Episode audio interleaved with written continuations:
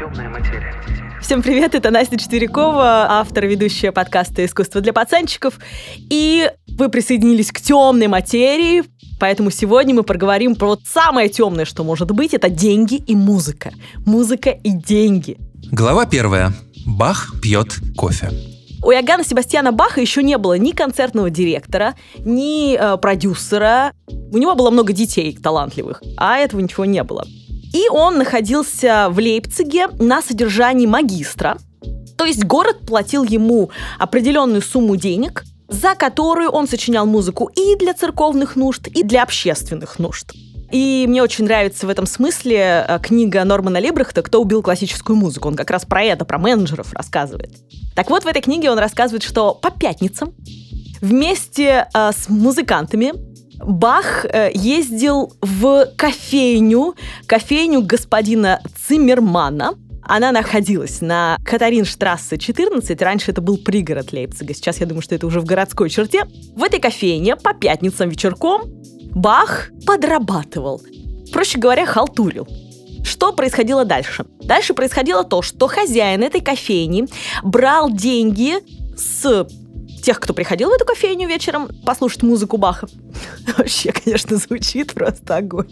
И часть денег отдавал самому Баху. В 1735 году Бах сочиняет знаменитую свою кофейную кантату. Кантата от кантара, итальянского глагола, который обозначает «петь». То есть кантата — это вокальное произведение, и это первое в мире произведение, посвященное кофе первое музыкальное произведение, вообще, мне кажется, единственное, честно говоря, хотя стоило посвящать кофе музыкальное произведение. Ну и одна из ключевых арий этой замечательной кантаты Ах, как сладок вкус кофе, нежнее, чем тысяча поцелуев, слаще, чем мускатное вино. Мы сейчас с вами послушаем отрывок, а я дополню, что эту самую кофейную кантату Бах в благодарность владельцу этой кофейни, собственно, за халтуру и за подработку, посвятил.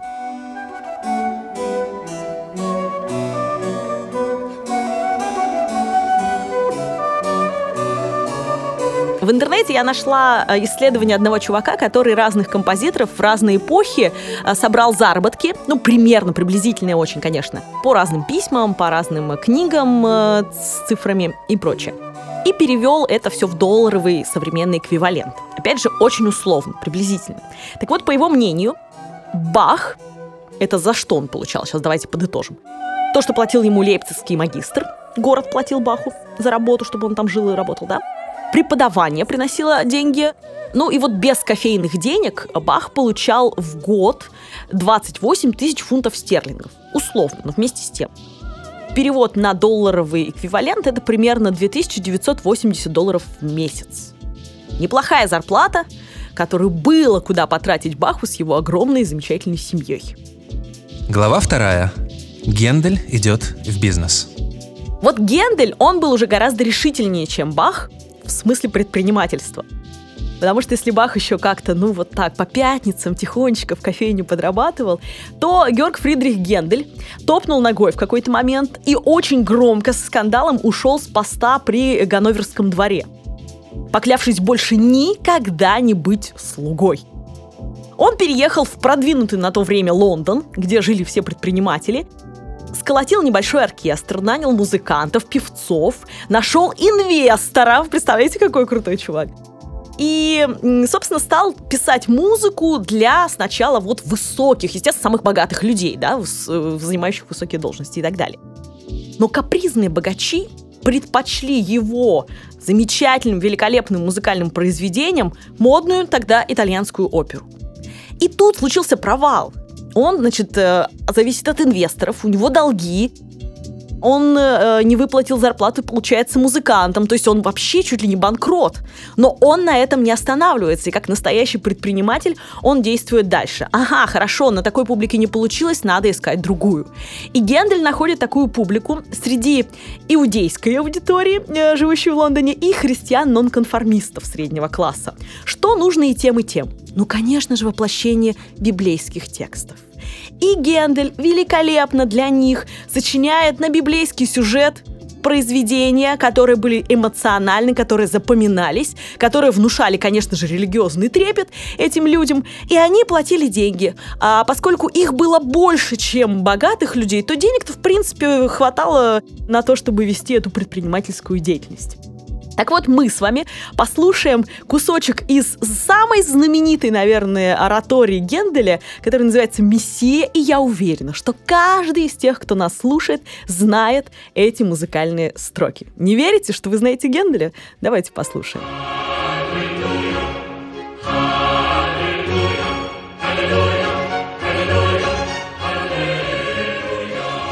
У предпринимателя Генделя был свой счет в банке Англии, Мало того, есть воспоминания его секретаря о том, что деньги, которые он уносил в свою коляску вечером после концертов, оттягивали ему карманы.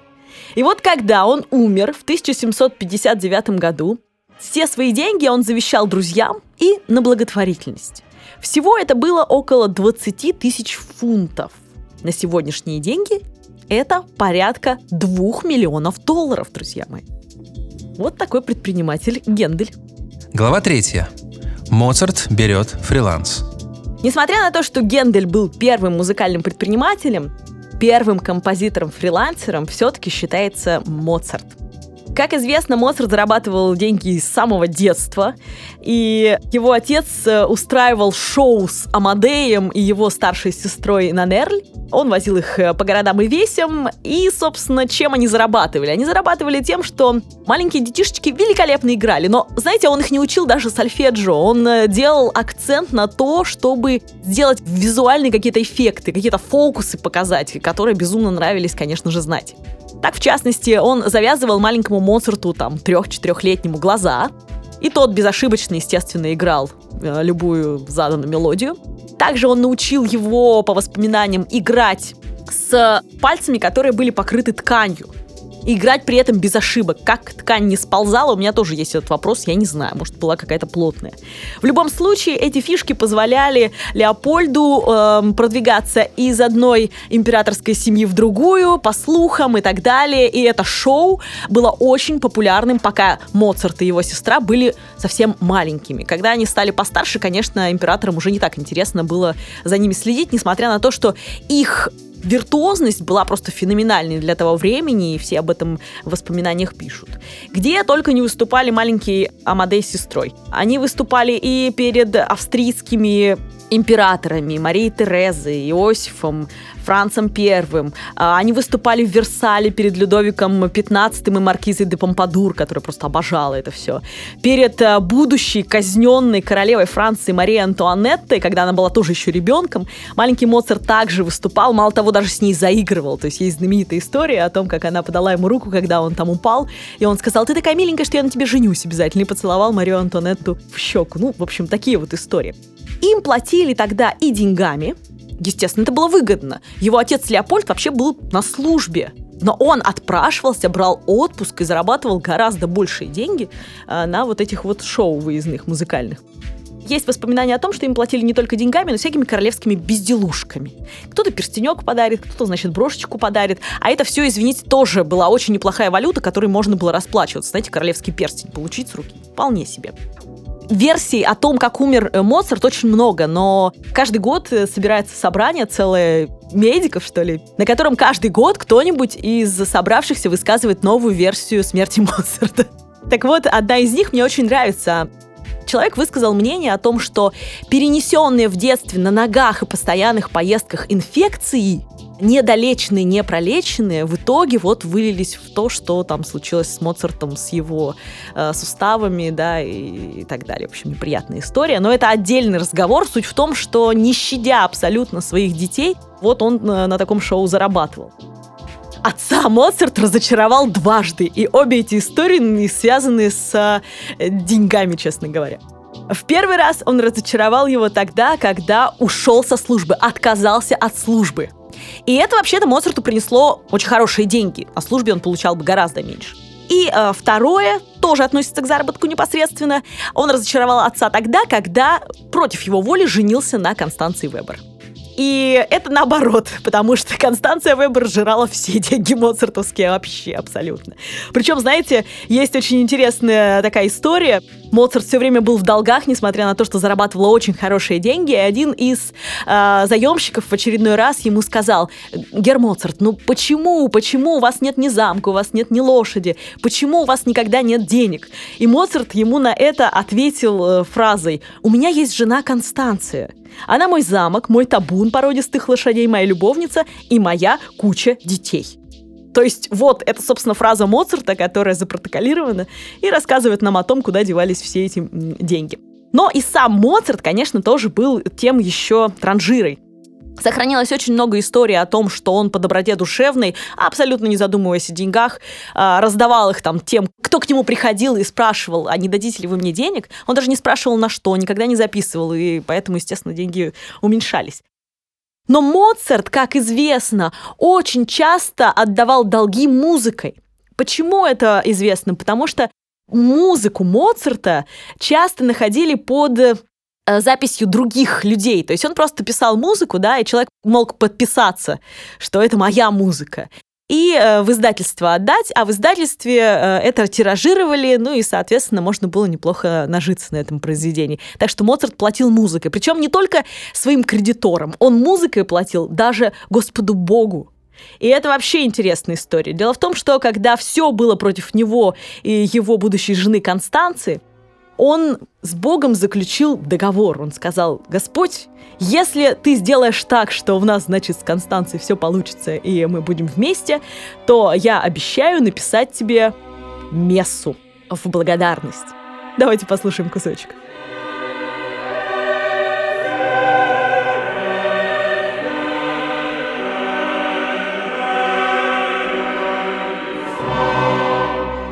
Как известно, в конце жизни Моцарт был беден. И похоронили его по третьему разряду.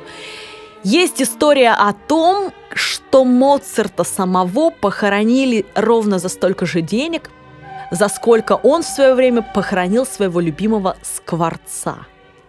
И для Скворца это было, поверьте, очень крутые похороны, очень крутые поминки и все прочее. Но для самого Моцарта, конечно, нет.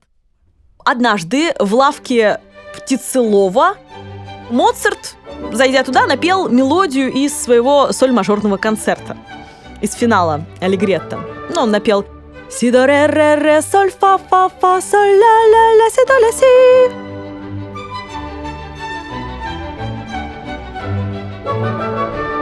Согласно Герману Аберту, это один из биографов Моцарта, Скворец просвистел за ним эту мелодию прямо там в лавке Птицелова и изменил ее несколько, и Моцарту это понравилось. Он переписал, во-первых, свой концерт, а во-вторых, купил его. Скворец этот у него часто был э, как э, такая, знаете, игрушка-хомяк, когда ты нажимаешь на нее, да, и записываешь голос, и она тебе перепевает что-то. Ну и вот эти изменения, которые были у птицы, Моцарт очень прикалывало записывать.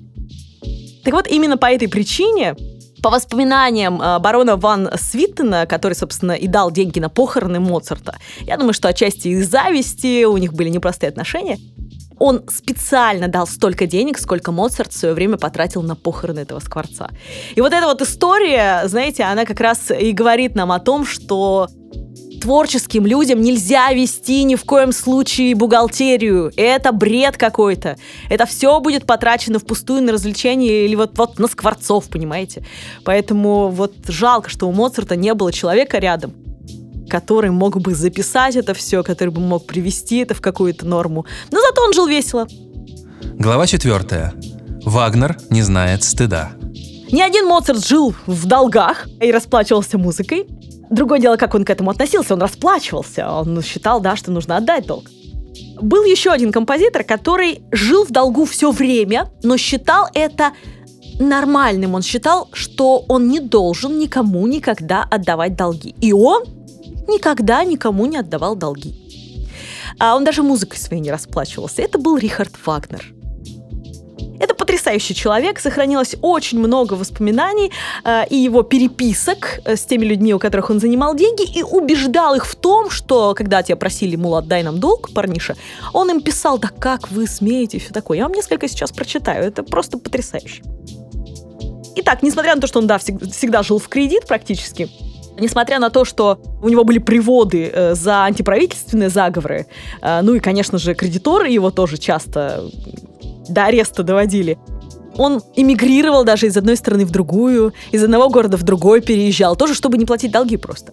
Но когда вот ему кто-то говорил, мол, давайте денег, он говорил, а кто кому вообще должен? Гений людям или люди гению? Круто, да? И вот не поспоришь ведь. И пойдешь ведь и дашь денег, падли.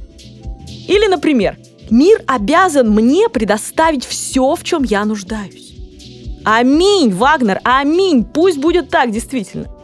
Или, например, Вагнер был женат на внебрачной дочери Фернса Листа, Казиме, и поэтому Лист был не только его другом, но еще и, получается, родственником. Естественно, он постоянно был в долгу у Листа. Постоянно. Причем э, Лист был человеком в этом смысле очень покладистым, и Вагнер этим пользовался. Вот он ему пишет, «Я не могу жить как собака, спать на сене и довольствоваться сивухой». Представляете, вообще наглец. А, это он пишет Листу, а, недовольный тем, что Лист задержал оплату ему, денег перевел попозже, не знаю, ужас какой-то. И как только Лист переводит ему деньги, что он делает первым?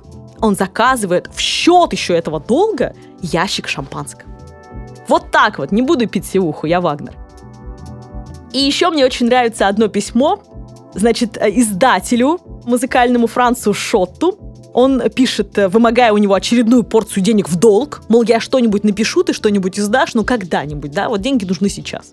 Он ему пишет, ведь я обращаюсь не к кому-то, а к Францу Шотту. И в конце концов обращается с просьбой не кто-нибудь, а Рихард Вагнер. Вот гениальный абсолютно манипулятор Вагнер жил за счет как раз вот таких вот замечательных долгов. Причем у него был долг даже от короля Людовика II. Это очень интересная история. Король Людовик II был тогда юным баварским совсем еще правителем.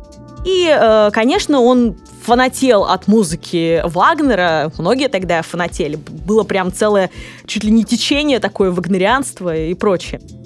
Так вот, он уже подумал, ну, ну сколько там может композитор денег взять у меня? Да, я ему дам просто пропуск в свою казну, да и все. Это, знаете, как кредитку золотую. Да пусть сколько снимет, столько снимет. И вот он ему дал, дозволил, представляете, в королевскую казну рукой залазить и брать сколько уж ему надо.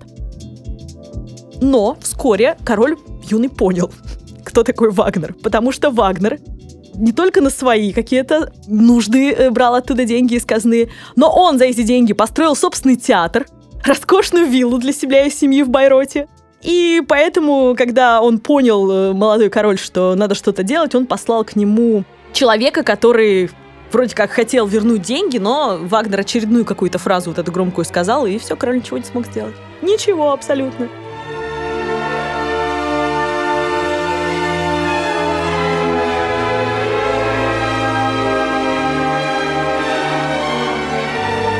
Вагнер брал не только деньгами, но и натурой. И певцы, например, в его постановках э, получали чисто символическую плату. А вообще пели, потому что ты же у Вагнера поешь. Это, знаете, это сейчас так Первый канал делает.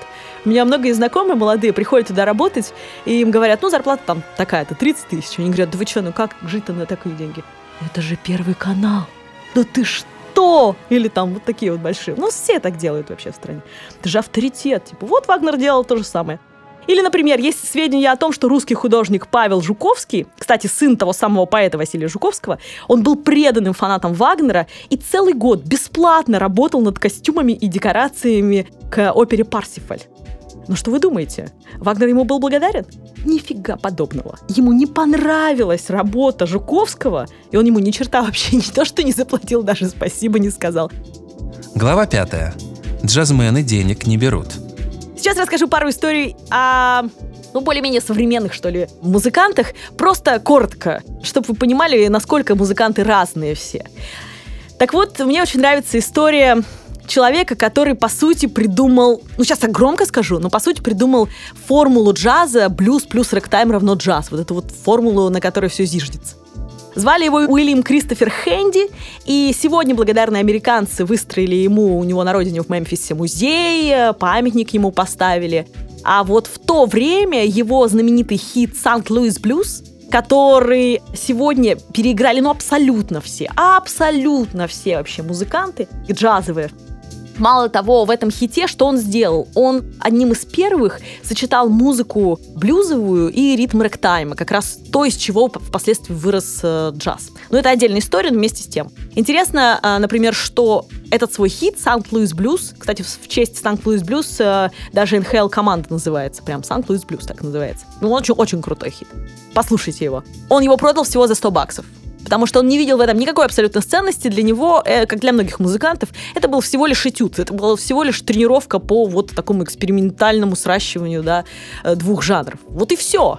100 баксов. Да, для начала 20 века это были неплохие деньги. Но вместе с тем, сегодня его потомки могли бы получать до сих пор, да, некие отчисления. Ну вот так. Или, например, знаменитый Скотт Джоплин, который работал еще до э, Уильяма Кристофера Хэнди, он, как говорят, получал очень хорошие деньги. А несмотря на то, что он страдал, он хотел быть оперным композитором, а из-за цвета кожи он был черным, он не мог этого делать, он просто писал рэктаймы. Рэктаймы были мега популярны, потому что это была музыка для веселого танца. В каждом барчике Америки хотели, чтобы танцевали под рэктайм. Глава шестая. На шее у женщин. Ну, наверное, самые две знаменитые истории, когда на шее у женщин сидели композиторы, это была история семьи Шуман и история Петра Ильича Чайковского. Почему у Шуманов такое произошло?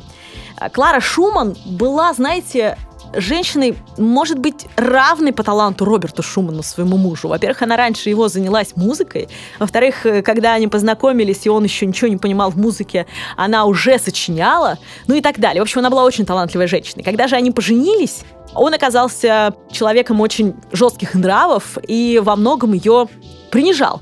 Принижал, там дома сиди, вот готовь, все такое. И когда у Шумана э, случилось беда с рукой с правой, и он не мог гастролировать и зарабатывать тем самым деньги для семьи, эту миссию на себя взяла Клара Шуман. Она ездила по странам, она была в России, ее принимала императорская семья. Она выступала с произведениями Роберта Шумана, своего мужа, и таким образом кормила всю семью. То есть она кормила и своего мужа, она кормила и своих детей. Можно сказать, на шее ее Роберт э, до конца жизни жил. Просто содержала, в общем, таким образом.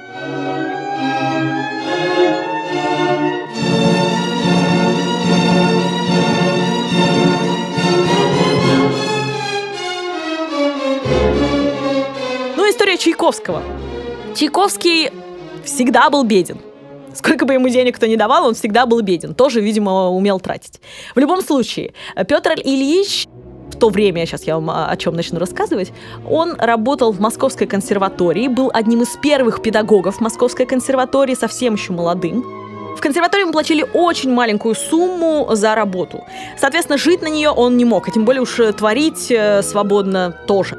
Поэтому у него всегда были спонсоры. И его ученики, и впоследствии император начал ему деньги давать, Александр III, он назначил ему пенсию в размере 3000 рублей ежегодно. Но это уже было все после того, как э, знаменитая, мы бы сейчас сказали, вдова директора РЖД, ну, правда, ее муж занимался железными дорогами, Надежда Филаретовна фон Мэг перестала платить ему деньги, потому что разорилась. До этих пор она платила ему, внимание, 6 тысяч рублей в год ассигнациями, и за это она ничего не требовала взамен. Абсолютно ничего. А как расплачивался с ней Чайковский? А, во-первых, 14 лет он с ней переписывался. За это время они обменялись 1220 письмами. Мало того, э, встретились они, говорят, один раз только и отвели глаза друг от друга вообще в сторону. То есть у них была фишка такая, мы переписываемся, но не встречаемся никогда. Чайковский расплатился с ней отчасти тем, что э, посвятил ей несколько произведений, в частности, четвертую симфонию свою посвятил, еще несколько. Но она была очень скромной женщиной, видимо, и она говорила, не, не пишите, что вы посвящаете это мне. Поэтому он писал, просто посвящается лучшему другу. Но все знали, что это Надежда Филаретовне посвящено он имел возможность с помощью этих денег э, не только жить в Москве спокойно, но еще и путешествовать по Европе, что он очень любил и с удовольствием это делал. Регулярно отписываясь Надежде фон Мэг, как это было. Когда ее семья разорилась, и, соответственно, она не смогла оплатить ему больше 6 тысяч стигнациями в год, он очень расстроился и, и даже высказывался своим друзьям э, крайних таких выражениях, мол, как она посмела вообще мне не платить после этого. То есть вот такие вот истории а, о том, как композиторы некоторые... Это не, не, не единичные истории, поверьте мне, сидели на, можно сказать, э, женской шее. Но Закончим мы все-таки не какими-то печальными историями о банкротствах, о долгах, о том, что музыканты не умеют тратить деньги и прочее, а закончим мы на истории самого богатого композитора за всю музыкальную историю. Глава седьмая. Гершвин стрижет бабло. На его зарплату даже не влияла Великая депрессия. Даже наоборот, во времена Великой депрессии денежные гонорары Гершвина поднимались в гору. Почему? Да потому что людям хотелось веселья, людям хотелось хоть как-то морально пережить этот тяжелый период, и они все равно скупали его пластинки массово. Начал он с того, что за 15 долларов в месяц он в соседнем магазинчике в Бостоне иллюстрировал знаменитые пластинки, исполняя мелодии из них. Дальше был у него первый шлягер, который он написал. А, назывался он «Что хочу, не получаю, получавший не хочу». Можем послушать кусочек. Получил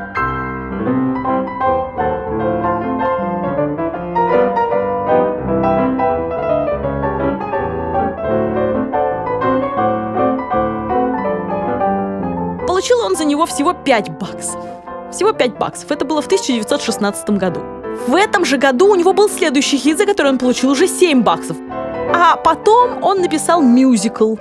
И за этот мюзикл уже получил, конечно, большие деньги. В 19 году он написал композицию «Лебединая река», и в течение года было раскуплено более двух миллионов пластинок с ней и миллион экземпляров нот этой мелодии. И Гершвин заработал на этом уже 10 тысяч долларов. В то время это были огроменные деньги, мама Роза очень гордилась своим сыном. В начале 20-х годов Гершвин стал одним из самых востребованных композиторов на Бродвее. Конечно, он писал музыку к мюзиклам, он писал музыку к фильмам и так далее. И э, мало того, он как пианист э, гастролировал и по Англии, и Европе после того уже, как он стал знаменит, и после того, как он вывел джазовые гармонии и мелодии на большую академическую сцену э, в произведении «Рапсодия» в стиле блюз, или «Голубая рапсодия», как и называют нас в России, и на премьере в Карнеги-холле были абсолютно все вообще выдающиеся музыканты той эпохи, Гершвин вместе с тем имел вот незакрытый гештальт о том, что он музыкальный неуч, что у него нет официального музыкального образования, хотя он зарабатывал огромные деньги. А, и он подходил ко всем именитым а, мастерам той эпохи с одной и той же просьбой «обучайте меня». И вот он подошел а, однажды с такой просьбой к Игорю Федоровичу Стравинскому, нашему соотечественнику, великому американскому композитору, который до конца своих дней жил в Лос-Анджелесе, как известно, и просил его, пожалуйста, Игорь Федорович, обучайте меня. Я вот, несмотря на то, что я такой популярный, да, и знаменитый, знаменитый, но вот музыкально безграмотен, говорит он. Хотя это неправда была, ну неважно. Стравинский посмотрел на него и сказал, дорогой мой, а сколько вы получаете денег за свои песни? Ну, Гершвин назвал какую-то сумму, Стравинский на это ответил одно. Нет, уважаемые, это не вы у меня учиться должны, это я у вас учиться должен так зарабатывать. Так что э, Гершвин за всю историю музыки был самым богатым э, композитором. И свои деньги, поскольку у него не было семьи, своей семьи, да, у него было много любовниц э, красивых, но не было своей семьи. Умер он весьма рано от рака мозга. Он вкладывал э, в недвижимость и еще кое-что, в искусство. Так, в частности, он обожал покупать картины, скульптуры и предметы дизайна, собрав в итоге потрясающую коллекцию современного искусства. В ней, в частности, были картины Шагала, Пикассо, Кандинского, Модильяни. И это было великолепным вложением денег, так что Гершвин, который сам прекрасно рисовал, он еще и умел деньги вкладывать в какие-то такие вечные вещи, которые впоследствии там, при желании можно было монетизировать. Гершвин тоже зарабатывал на том, что писал мелодии для Бродвея. Ну, можно сказать такую... Ну, это не, я не могу, мне язык не поворачивается назвать произведение Гершвина попсой. Это не попса. Это гениальная гармония, абсолютно новая, абсолютно вообще сделавшие целое поколение, да. Но вместе с тем, это была популярная музыка, скажем так. И вот мне стало интересно, сколько получают за э, одну песню современные популярные композиторы. Так, в частности, я посмотрела, что Например, Меладзе, который, да, огромное количество песен написал, он говорит, я нисколько не беру денег за свои песни, потому что э, я пишу для своих артистов. Я как продюсер, и вот их этим, собственно, питаю. И зарабатываю на этом. А вот я посмотрела на самые слезливые песни нашей эстрады, которые пишет Ирина Дубцова, и представьте себе, можно вполне себе заказать ей песенку за 50 тысяч евро. Итак, предлагаю вот такой эксперимент. Мы сейчас с вами так вот по 50 тысяч евро умножим песни, которые написала Ирина Дубцова. Ну вот, например, Филиппу Киркорову «Сердце в тысячу свечей», или «Он твоя иллюзия ему же», Сергей Лазарев «Сдавайся», Тимати «Не сходи с ума», Валерия «Любовь и боль», «Верни мне надежды», Слава «Не было без правил, виски без льда», Антон Макарский «Ла-ла-ла», целый альбом, Татьяна Котова «Он», Зара «Прости меня» и так далее, и так далее, и так далее – в итоге выходит, что Ирина Дубцова уже заработала больше, чем Бах за всю свою жизнь. С вами была Настя Четверякова и «Темная материя». Валя хочет быть танкистом, Коля хочет